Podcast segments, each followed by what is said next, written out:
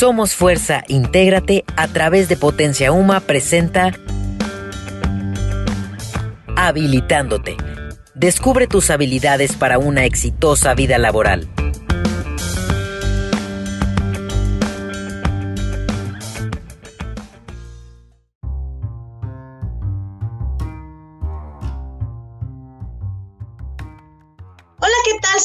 Bienvenidos. Esto es Habilitándote. Yo soy Adriana y estamos otra vez aquí felices de estar con ustedes. El día de hoy me encanta este tema. Vamos a hablar de el juego, cómo es fundamental para el aprendizaje efectivo. Y para eso tenemos a dos grandes expertas. Una de ellas viene de Fundación Lego, María Altamirano, especialista en facilitación en Fundación Lego México, es pedagoga y ha tenido experiencia como docente, capacitadora y autora de más de 20 libros de texto y recursos educativos sobre habilidades digitales, el aprendizaje basado en proyectos y métodos activos de enseñanza de las matemáticas. Y también tenemos a Blanca Leiva, que es antropóloga social de la Universidad Nacional Metropolitana de Iztapalapa, alumna de la modalidad de primera infancia del programa de liderazgo y educación de Enseña por México. Así que bienvenida María, ¿cómo estás? Muchas gracias, eh, todo bien, muy, muy contenta de estar aquí.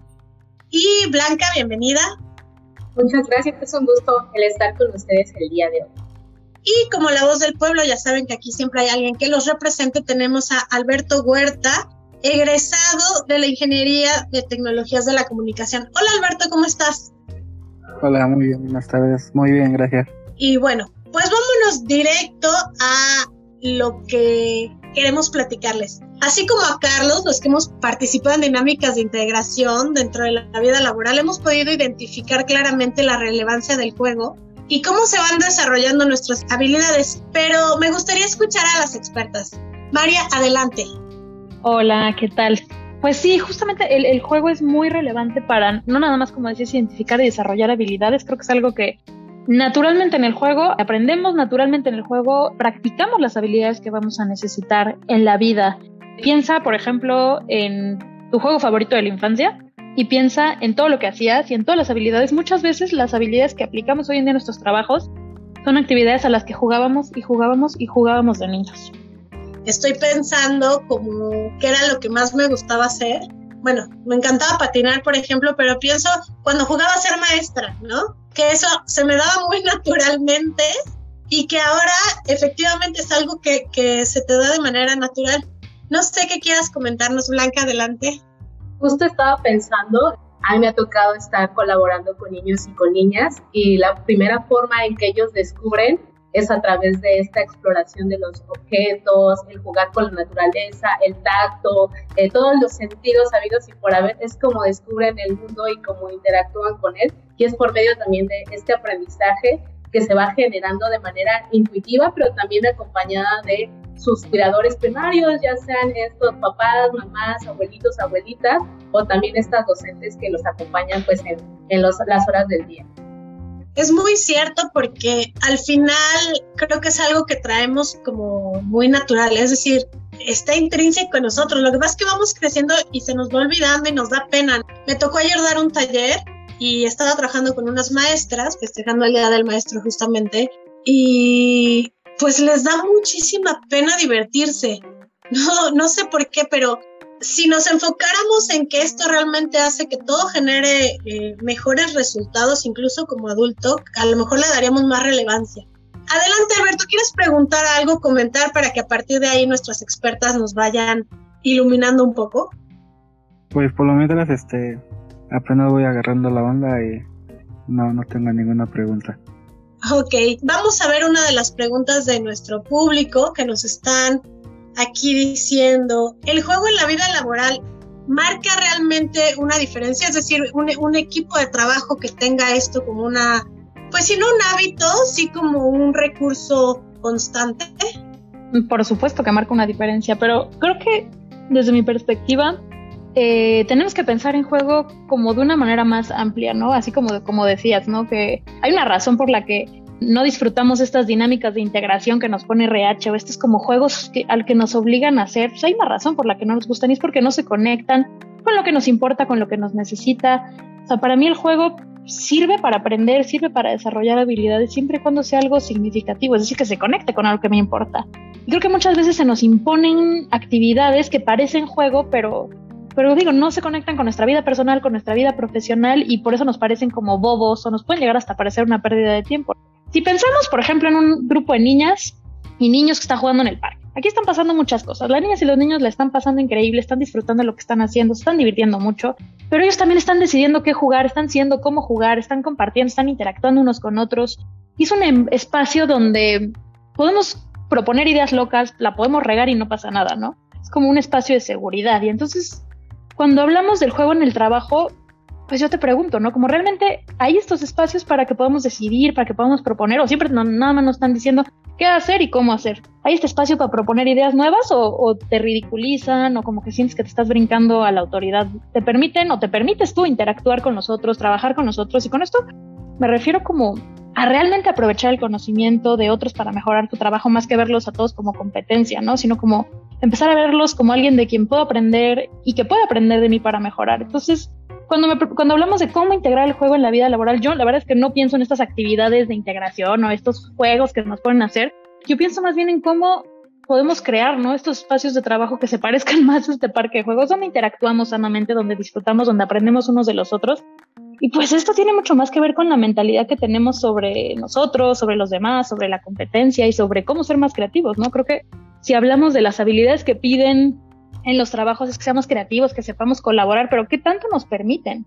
Cometer errores, probar nuevas cosas, proponer nuevas ideas, en fin. Creo que, creo que es una cosa que hay que proponer, sobre todo pues, los jóvenes cuando llegan a los espacios de trabajo hay que proponer, pero pues también hay que, si son jefes, los que sean jefes y tengan equipos de trabajo, también piensen en estos, en estos elementos, ¿no? Me recordaste ahorita, en algunos momentos, ya sabes que ya llevo semanas así trabajando durísimo, que me gustaba sentarme con mi equipo. Era viernes, no sé, 5 de la tarde y no nos podíamos ir antes de las seis y media, ¿no? Entonces así de, tráiganse una hoja y vamos a jugar, basta. Si entra el jefe decimos que estamos planeando la próxima semana. Y a lo mejor lo sentían como de, ay, basta, ¿no? Pero bueno, o sea, pues al final también dentro de las normas no podíamos estar jugando en la oficina, pero al menos decir ya, o sea, era ya un momento, hablando de lo que decías de la creatividad, donde ya no íbamos a aportar nada, estábamos cansados, solo estábamos pensando a qué hora nos vamos, y que a lo mejor lo puedes aprovechar con estas dinámicas simples y sencillas, o sentarte a ver, oye, ¿cómo estás? ¿Qué necesitas? ¿No? ¿Cómo te gustaría que fuera el proceso? ¿En qué podemos mejorar? Y utilizar como ese tiempo libre, entre comillas libre, también para que sea pues mucho más productivo. Y en otro de los podcasts decíamos, empresas ahorita como se ven, ¿no? Google y Facebook y tal, y que tienen sus mesas de juegos, o ahora ya está muy de moda, por ejemplo, aquí en, en los de marketing digital y cosas así, pero realmente lo hacen por ser cool o realmente les permiten tener esta capacidad de juego que los lleve a una postura mucho más creativa. Adelante, Blanca. A mí me hace mucho sentido este que compartes porque justo el juego también tiene que ver con los ambientes que desarrollamos, estos ambientes físicos, emocionales y sociales en las personas. Si no detonamos estas emociones agradables, va a ser imposible que las personas se involucren activamente en su trabajo. Si no encontramos un espacio confortable, y lo puedes ver cuando te pones en una silla, y en una silla que no es confortable, a cada rato te estás moviendo, no estás disfrutando el trabajo. Pero si estás en un espacio rico visualmente, cómodo, pues lo estás disfrutando. Entonces también el ver las emociones agradables como parte fundamental del juego y de estas experiencias lúdicas que podemos generar en el trabajo, creo que es como de vital importancia, porque eso también nos va a ayudar a que podamos interactuar con las demás personas y pues enriquecernos en este trabajo colaborativo y de equipo y generar esta creatividad que a veces quieren que la desarrollemos, pero no la hacemos de manera innata o auténtica. Entonces creo que el pensar en estos espacios físicos, emocionales y sociales es primordial para detonar estas experiencias de juego en el trabajo. Claro, y me haces pensar cómo por ejemplo, del preescolar a la primaria el cambio es súper drástico porque prácticamente ya no juegas y ya ni hablar de la secundaria y la prepa. Se va perdiendo y cuando hicimos cuando tuvimos la intención de este podcast, justo decíamos y lo platicábamos fuera del aire, de, a ver, es momento de recuperar lo más que podamos del aprendizaje y el rezago que la pandemia nos está dejando, porque es una realidad, tú maestro pudiste echarle mil ganas, pero el cerebro no está preparado para trabajar óptimamente por las condiciones que estuvimos viviendo. Entonces, ¿cómo integramos el juego en las aulas, Mari, pero sin transgredir lineamientos? Es decir, que no parezca que solo estoy chacoteando todo el día, ¿no? Es bien interesante como justamente esto que dices, como, como si el juego y la seriedad de la escuela fueran cosas opuestas, ¿no? Como tenemos estas paradojas que nos hacen pensar que es una o la otra. Lo vemos como en blanco y negro. El juego es libre, es fluido, no tiene tiempo. En la escuela hay instrucciones, hay horarios, hay reglas, ¿no? El juego es caótico, es relajiento. Y en la escuela queremos orden, queremos silencio, ¿no? En el juego podemos tomar riesgos y la escuela tiene que ser segura. Lo que se hace en el juego, los niños lo deciden, lo que se hace en la escuela, lo deciden los adultos. Y esto, creo yo, que no nos ayuda a realmente aprovechar las bondades del juego en la educación, porque vemos esto como blanco y negro. Y se me ocurre ahorita que, que te escucho un ejemplo de cómo las niñas y los niños aprenden jugando en el contexto de una escuela. Este es un ejemplo real de una maestra que está en segundo de primaria, que será niños de 7, 8 años, donde la maestra tiene que enseñar sumas, tiene que enseñar restas, tiene que enseñar eh, gráficas de barras. Y entonces la maestra decide hacer una tiendita donde les dice a las niñas y los niños, tráiganse lo que, lo que puedan de su casa, lo que ya no usen, lo que ya no quieren, o inventen algo, creen. Hay niños que hacían collares, hay niños que hacían juguetes con botellas de, plástico y cada quien traía algo y la maestra con los niños hacía una tabla de precios, de cuánto vale cada, cada una de las cosas y ponen la tiendita y se inventan una moneda del salón que era así como los pesos del segundo A, del segundo B. Y entonces las niñas y los niños deciden que para ganarse los pesos del segundo B hay que trabajar, hacer trabajos en el salón, como limpiar el salón antes del recreo, como recoger los cuadernos al, al final del día, como limpiar los baños. Y entonces ellos juntos deciden los trabajos, pero también cuánto se le paga a cada uno. Y de ahí cada uno por ejemplo, luego en la clase de arte crean sus carteritas como para guardar su, dinero, crean los dibujos de cada billete, cómo va a ser el de 10, cómo va a ser el de 20. Y pues, en ese momento los niños están disfrutando, están decidiendo un montón de cosas y realmente están aprendiendo estos conceptos matemáticos. Estos niños se acuerdan mucho mejor de la parte matemática que a los que nada más se les instruye y que nada más se les hace como llenar las planas y les va mejor en los exámenes porque realmente entienden y pueden aplicar las cosas que les interesan. No, sé si me explico, ¿no? Creo que aquí hay algunas cosas de nuestra definición de juego y hay algunas cosas de nuestra definición de, de la escuela y entonces digo que es como dejar de verlo como una o la otra, sino ver cómo hacemos que las dos trabajen juntas. Y, como dices, del cambio del preescolar a la primaria es abrupto y de secundaria ni se diga. Como que estamos cayendo en esa tendencia de que entre más chiquitos, más los vamos haciendo como escuelas chiquitas yo te diría lo contrario, ¿cómo hacemos que la primaria se parezca más al preescolar, que la secundaria se parezca más al preescolar, donde los niños prueban, donde los niños juegan, donde los niños realmente están aprendiendo y realmente se les va a quedar ese aprendizaje, porque lo pudieron aplicar en algo que les importaba. Claro, fíjate que uno de los de esta serie es que esta serie ya la irán escuchando las personas que nos siguen.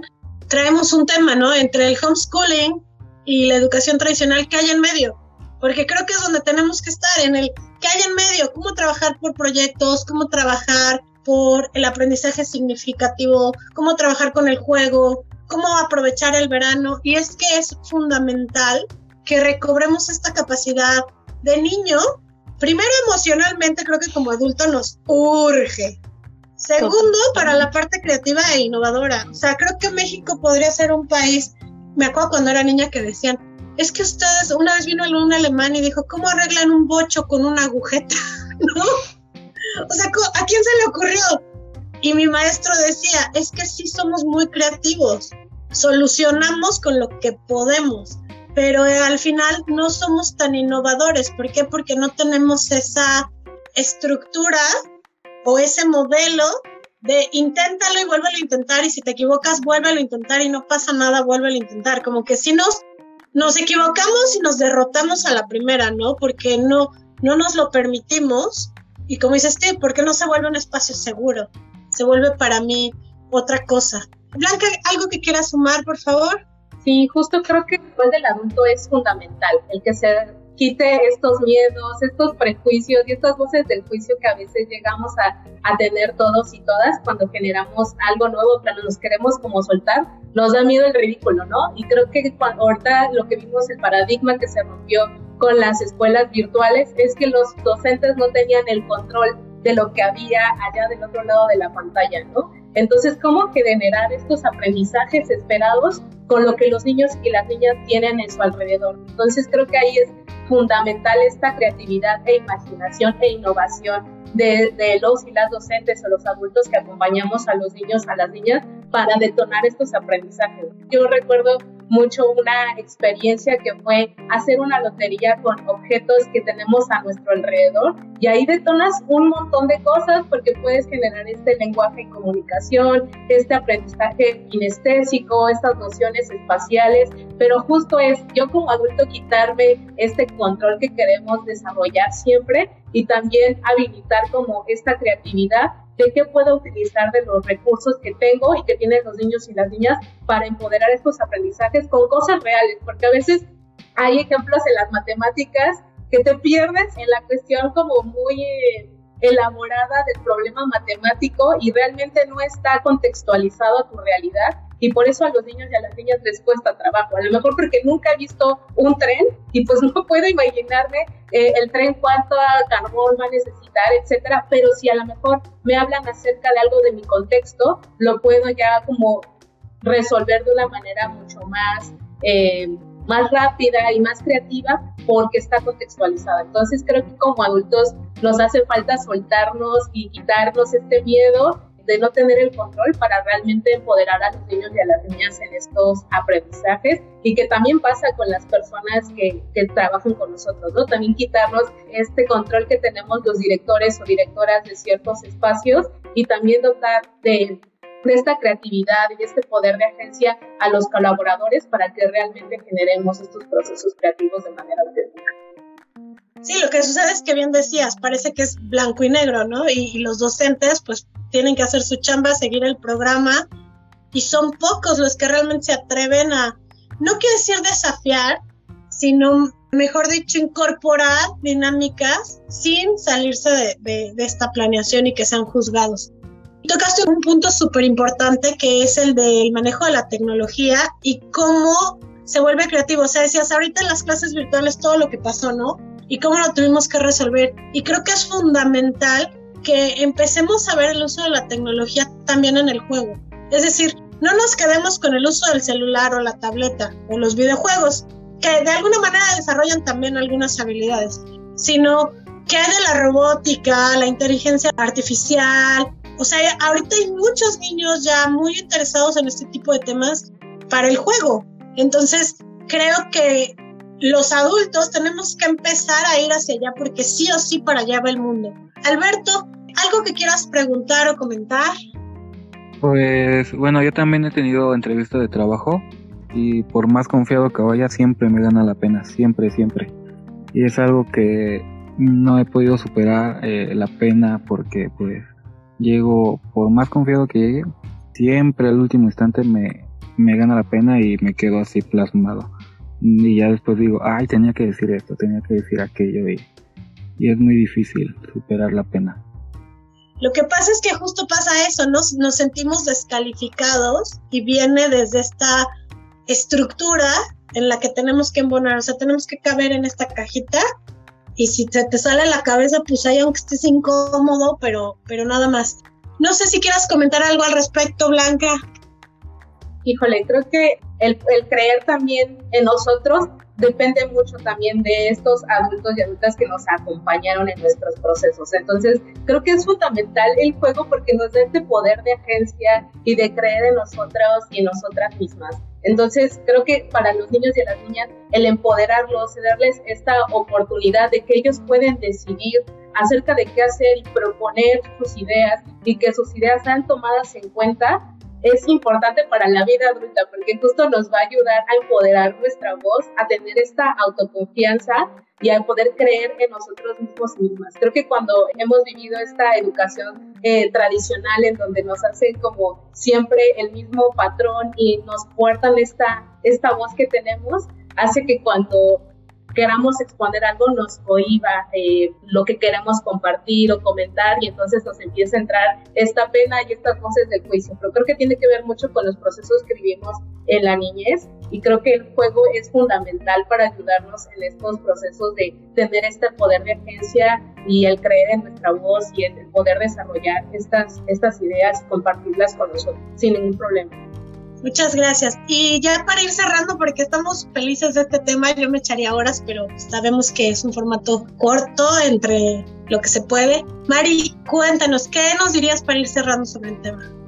Pues creo que justamente como decías, como el juego es un espacio seguro, como jugamos un poco la entrevista, como le puedes pedir a un amigo que sea como el entrevistador del terror, que te haga las preguntas más horribles que te puede hacer un entrevistador, en este espacio seguro donde como que estamos eh, bromeando, estamos jugando, pero como que al mismo tiempo también a ti te prepara para responder esas preguntas difíciles que te podrían hacer, incluso como para darte cuenta que ya en una entrevista pues no estuvo tan mal como yo pensaba porque pues ya practiqué un poco, no ya me pude equivocar y igual contestar con una tontería, una pregunta muy difícil. Como adultos, como cómo, cómo llevamos el juego cuando hacemos las aprendemos con otros. ¿no? Y entonces con alguien con quien te sientas seguro, dile, vamos a hacer como que me haces la peor entrevista del mundo y tal vez así como que se puede ir bajando un poco la pena porque ya viviste, aunque sea en un espacio simulado seguro, lo peor que te podrían preguntar. Hablas de algo muy importante, un espacio simulado, ¿no? Platicábamos fuera del aire de esta intención de llevar los procesos a, experiencias inmersivas, experiencias en las cuales los niños realmente puedan sentirse que están en París o puedan sentirse que son egipcios o puedan sentirse que son bomberos. Este, y creo que es una herramienta fundamental ahora empezar a considerarlo para tener una educación de mayor calidad en función de las habilidades que se van a ir requiriendo para el empleo. Blanca, ¿con qué quieres cerrar? Pues que nunca dejemos de jugar, la verdad, de siendo adultos, siendo niños, siendo niñas, darnos esta oportunidad también de, de equivocarnos, de iterar en nuestros procesos, porque justo esto nos va ayudar a poder soltarnos mucho más a la vida y poder vivir sin miedo a, la equivocación o, al ridículo. Mi recomendación es dejémonos fluir en el juego y desarrollémoslo y motivémoslo tanto en los espacios de trabajo como el compartir con nuestros amigos y amigas para que realmente pues sigamos empoderando nuestras habilidades. Pues me encanta, muchísimas gracias. Y bueno, como pudieron escuchar, el juego es fundamental para mantenernos creativos, inquietos, interesados. No importa la edad que tengamos, es una herramienta fundamental también para que los padres se involucren en la enseñanza de los hijos y generen este vínculo afectivo o no generarlo, sino fortalecerlo. El juego también contribuye en el aprendizaje efectivo, como ya lo mencionamos, desarrollando todas estas habilidades. Te invitamos a que busques juegos de acuerdo con tu edad y tus intereses, ya que será fundamental para el desarrollo de nuevas habilidades. Además de que atraerá a ti a personas con intereses comunes y disfrutarás mucho más mientras aprendes. En Somos Fuerza te recordamos que en todos nuestros productos y servicios el juego es una herramienta para el desarrollo de las habilidades y sobre todo actividades que te puedan fortalecer en familia mientras se estrechan los lazos. Muchísimas, muchísimas gracias. Mari, muchísimas gracias. Blanca y muchísimas gracias, Alberto. Que tengan una excelente vida laboral. Hasta la siguiente.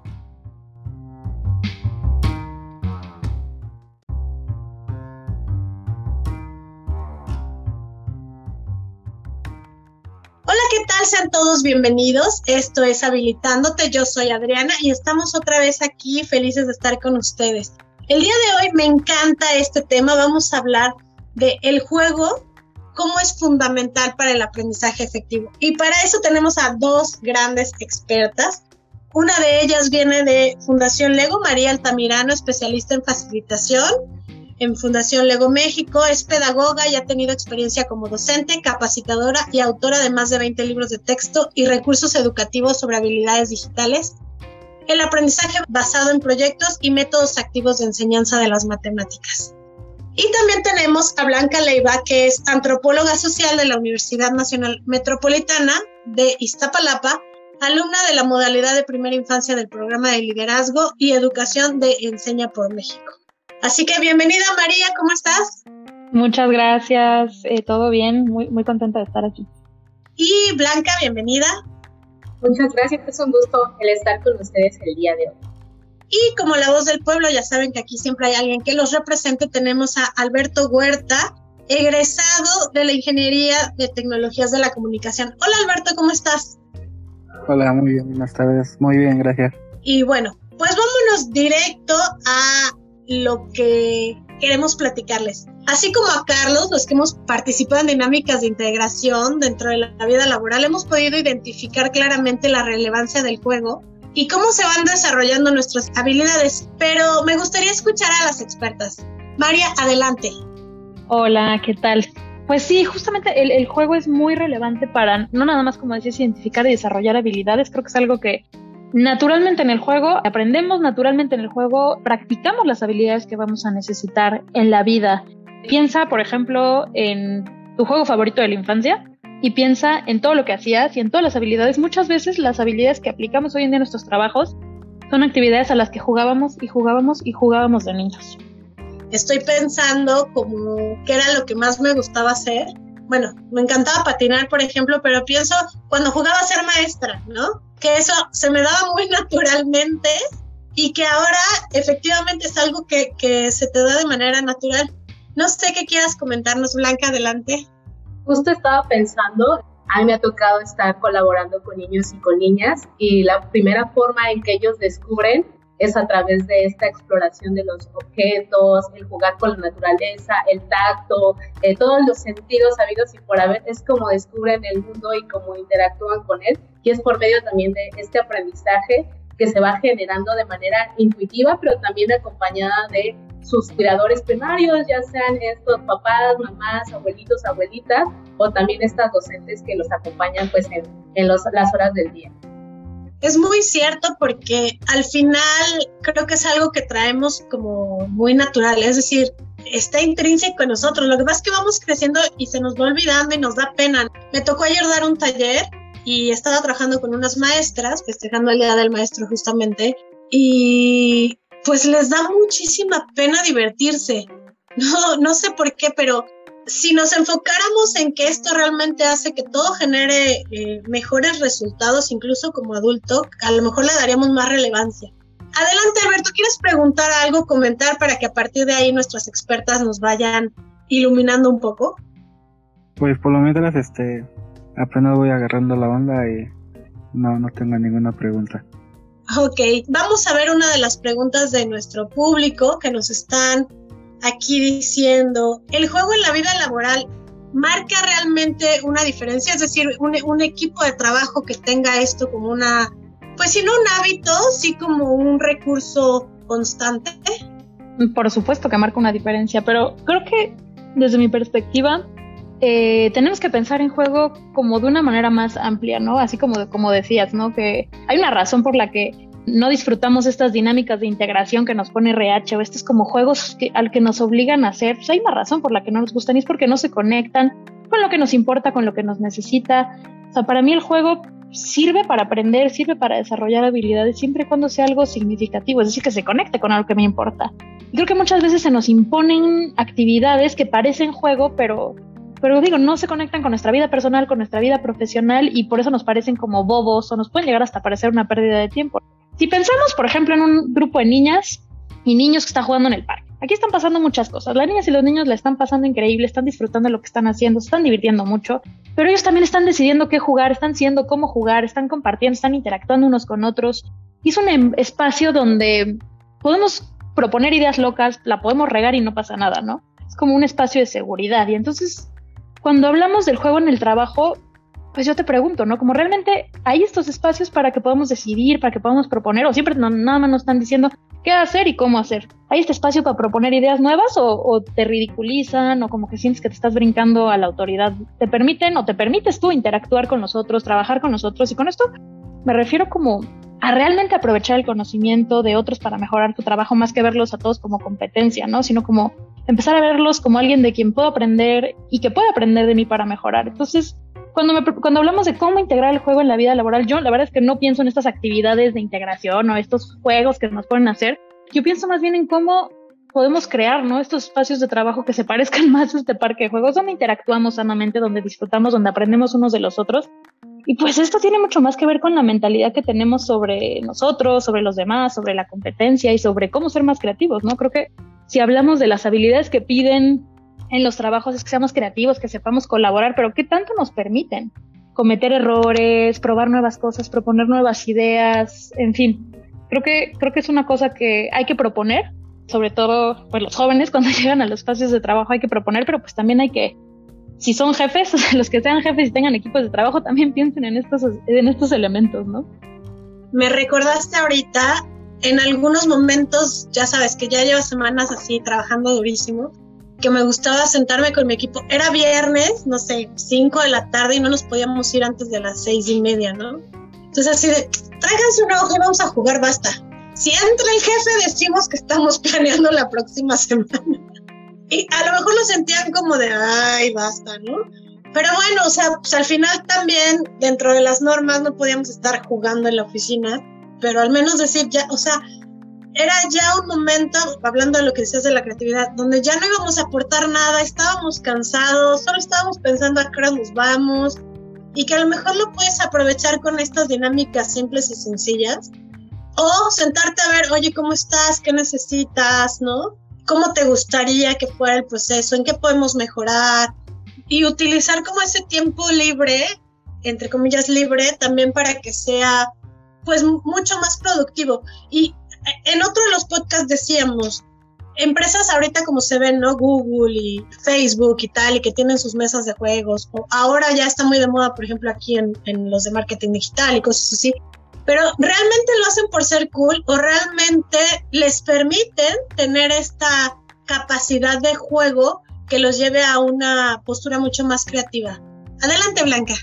A mí me hace mucho sentido este que compartes porque justo el juego también tiene que ver con los ambientes que desarrollamos, estos ambientes físicos, emocionales y sociales en las personas. Si no detonamos estas emociones agradables, va a ser imposible que las personas se involucren activamente en su trabajo. Si no encontramos un espacio confortable, y lo puedes ver cuando pones en una silla, y en una silla que no es confortable, a cada rato te estás moviendo, no estás disfrutando el trabajo. Pero si estás en un espacio rico visualmente, cómodo, pues lo estás disfrutando. Entonces también el ver las emociones agradables como parte fundamental del juego y de estas experiencias lúdicas que podemos generar en el trabajo, creo que es como de vital importancia, porque eso también nos va a ayudar a que podamos interactuar con las demás personas y pues enriquecernos en este trabajo colaborativo y de equipo y generar esta creatividad que a veces quieren que la desarrollemos, pero no la hacemos de manera innata o auténtica. Entonces creo que el pensar en estos espacios físicos, emocionales y sociales es primordial para detonar estas experiencias de juego en el trabajo. Claro, y me haces pensar cómo por ejemplo, del preescolar a la primaria el cambio es súper drástico porque prácticamente ya no juegas y ya ni hablar de la secundaria y la prepa. Se va perdiendo. Y cuando hicimos, cuando tuvimos la intención de este podcast, justo decíamos y lo platicábamos fuera del aire, de, a ver, es momento de recuperar lo más que podamos del aprendizaje y el rezago que la pandemia nos está dejando, porque es una realidad, tu maestro pudiste echarle mil ganas, pero el cerebro no está preparado para trabajar óptimamente por las condiciones que estuvimos viviendo. Entonces, ¿cómo integramos el juego en las aulas, Mari, pero sin transgredir lineamientos? Es decir, que no parezca que solo estoy chacoteando todo el día, ¿no? Es bien interesante como justamente esto que dices, como, como si el juego y la seriedad de la escuela fueran cosas opuestas, ¿no? Como tenemos estas paradojas que nos hacen pensar que es una o la otra, lo vemos como en blanco y negro. El juego es libre, es fluido, no tiene tiempo en la escuela hay instrucciones, hay horarios, hay reglas, ¿no? El juego es caótico, es relajiento. Y en la escuela queremos orden, queremos silencio, ¿no? En el juego podemos tomar riesgos y la escuela tiene que ser segura. Lo que se hace en el juego, los niños lo deciden, lo que se hace en la escuela, lo deciden los adultos. Y esto, creo yo, que no nos ayuda a realmente aprovechar las bondades del juego en la educación, porque vemos esto como blanco y negro. Y se me ocurre ahorita que, que te escucho un ejemplo de cómo las niñas y los niños aprenden jugando en el contexto de una escuela. Este es un ejemplo real de una maestra que está en segundo de primaria, que será niños de 7, 8 años, donde la maestra tiene que enseñar sumas, tiene que enseñar restas, tiene que enseñar eh, gráficas de barras. Y entonces la maestra decide hacer una tiendita donde le dice a las niñas y los niños, tráiganse lo que, lo que puedan de su casa, lo que ya no usen, lo que ya no quieren, o inventen algo, creen. Hay niños que hacían collares, hay niños que hacían juguetes con botellas de, plástico, y cada quien traía algo y la maestra con los niños hacía una tabla de precios, de cuánto vale cada, cada una de las cosas y ponen la tiendita y se inventan una moneda del salón que era así como los pesos del segundo A, del segundo B. Y entonces las niñas y los niños deciden que para ganarse los pesos del segundo B hay que trabajar, hacer trabajos en el salón, como limpiar el salón antes del recreo, como recoger los cuadernos al, al final del día, como limpiar los baños. Y entonces ellos juntos deciden los trabajos, pero también cuánto se le paga a cada uno. Y de ahí cada uno por ejemplo, luego en la clase de arte crean sus carteritas como para guardar su, dinero, crean los dibujos de cada billete, cómo va a ser el de 10, cómo va a ser el de 20. Y pues, en ese momento los niños están disfrutando, están decidiendo un montón de cosas y realmente están aprendiendo estos conceptos matemáticos. Estos niños se acuerdan mucho mejor de la parte matemática que a los que nada más se les instruye y que nada más se les hace como llenar las planas y les va mejor en los exámenes porque realmente entienden y pueden aplicar las cosas que les interesan. No, no sé si me explico, ¿no? Creo que aquí hay algunas cosas de nuestra definición de juego y hay algunas cosas de nuestra definición de, de la escuela y entonces digo que es como dejar de verlo como una o la otra, sino ver cómo hacemos que las dos trabajen juntas. Y, como dices, del cambio del preescolar a la primaria es abrupto y de secundaria ni se diga. Como que estamos cayendo en esta tendencia de que entre más chiquitos, más los vamos haciendo como escuelas chiquitas yo te diría lo contrario, ¿cómo hacemos que la primaria se parezca más al preescolar, que la secundaria se parezca más al preescolar, donde los niños prueban, donde los niños juegan, donde los niños realmente están aprendiendo y realmente se les va a quedar ese aprendizaje porque lo pudieron aplicar en algo que les importaba? Claro, fíjate que uno de los de esta serie es que esta serie ya la irán escuchando las personas que nos siguen. Traemos un tema, ¿no? Entre el homeschooling y la educación tradicional que hay en medio porque creo que es donde tenemos que estar, en el que hay en medio, cómo trabajar por proyectos, cómo trabajar por el aprendizaje significativo, cómo trabajar con el juego, cómo aprovechar el verano. Y es que es fundamental que recobremos esta capacidad de niño. Primero emocionalmente, creo que como adulto nos urge. Segundo, para la parte creativa e innovadora. O sea, creo que México podría ser un país, me acuerdo cuando era niña que decían, es que ustedes, una vez vino un alemán y dijo, ¿cómo arreglan un bocho con una agujeta? ¿No? O sea, ¿a quién se le ocurrió? Y mi maestro decía, es que sí somos muy creativos, solucionamos con lo que podemos, pero al final no somos tan innovadores. ¿Por qué? Porque no tenemos esa estructura o ese modelo de inténtalo y vuélvelo a intentar y si te equivocas, vuélvelo a intentar y no pasa nada, vuélvelo a intentar. Como que si nos nos equivocamos y nos derrotamos a la primera, ¿no? Porque no, no nos lo permitimos. Y como dices, ¿por porque no se vuelve un espacio seguro? Se vuelve para mí otra cosa. Blanca, ¿algo que quieras sumar, por favor?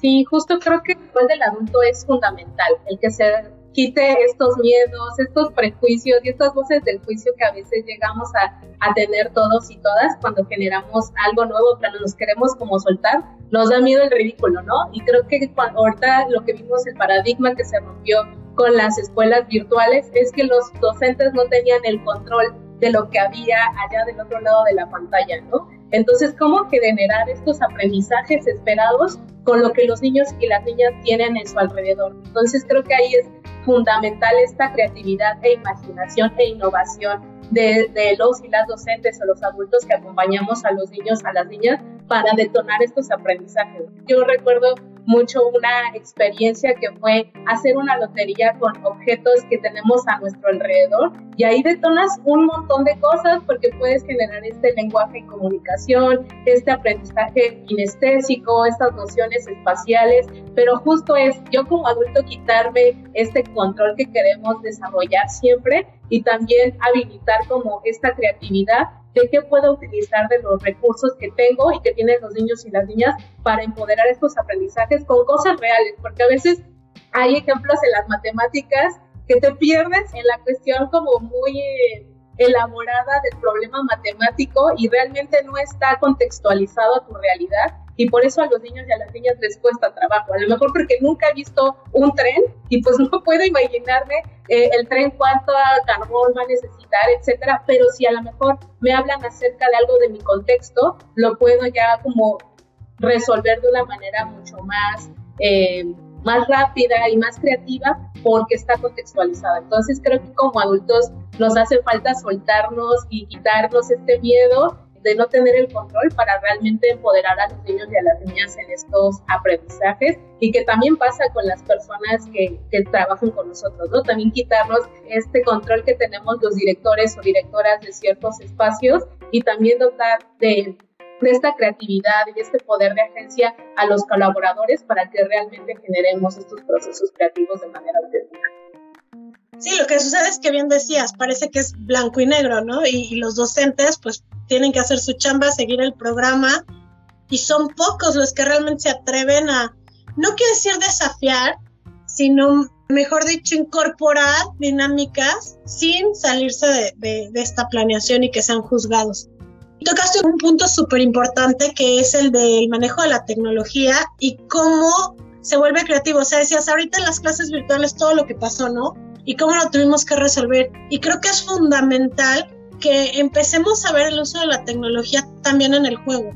Es decir, no nos quedemos con el uso del celular o la tableta o los videojuegos, que de alguna manera desarrollan también algunas habilidades, sino que hay de la robótica, la inteligencia artificial. O sea, ahorita hay muchos niños ya muy interesados en este tipo de temas para el juego. Entonces, creo que los adultos tenemos que empezar a ir hacia allá porque sí o sí para allá va el mundo. Alberto, ¿algo que quieras preguntar o comentar? Pues bueno, yo también he tenido entrevistas de trabajo y por más confiado que vaya siempre me gana la pena, siempre, siempre. Y es algo que no he podido superar eh, la pena porque pues llego, por más confiado que llegue, siempre al último instante me, me gana la pena y me quedo así plasmado. Y ya después digo, ay, tenía que decir esto, tenía que decir aquello y, y es muy difícil superar la pena.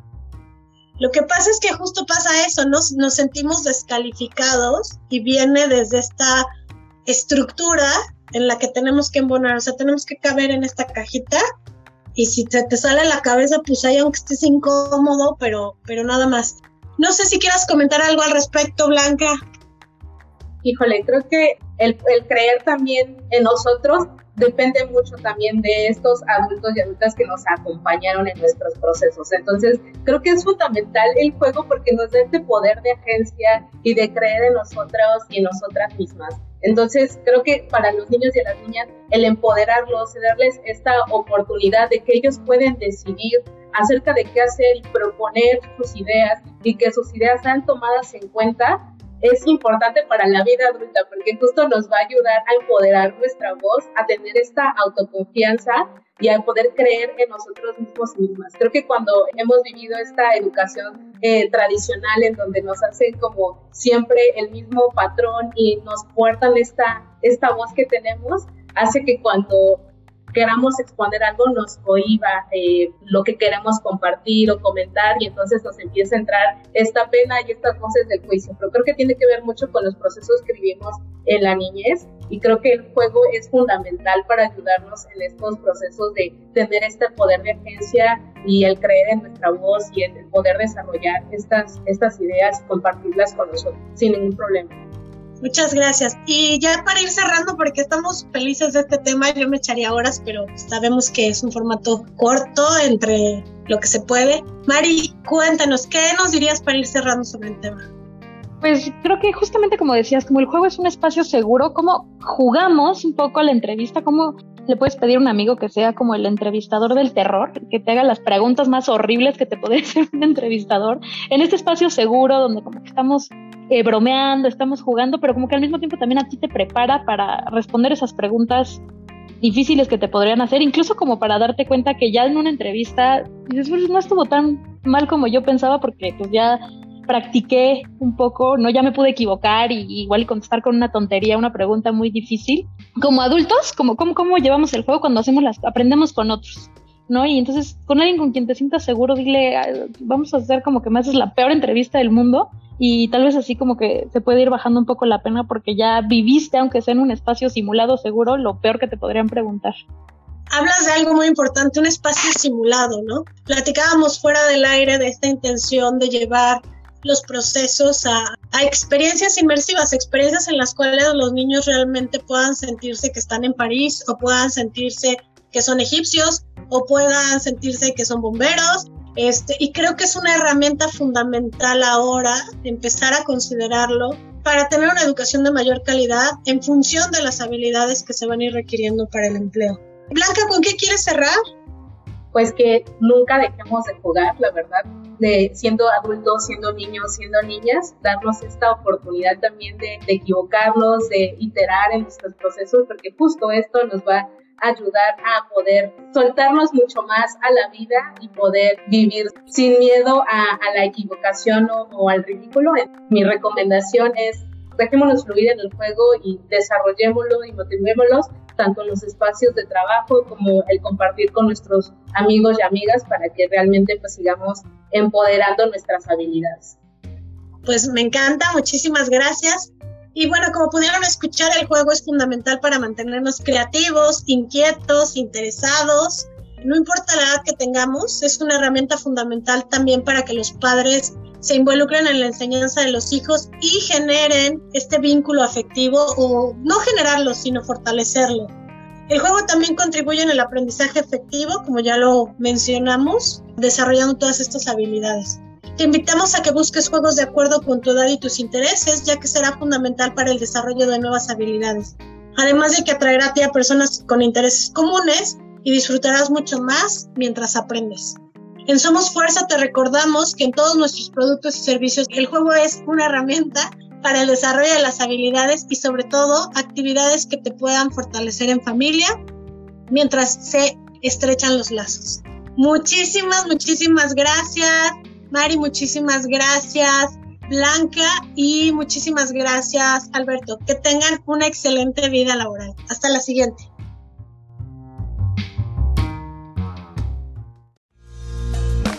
En Habilitándote estaremos contigo durante tu proceso de formación. Síguenos en nuestras redes sociales como Somos Fuerza MX. Y recuerda, en Somos Fuerza integramos personas para cambiar el mundo.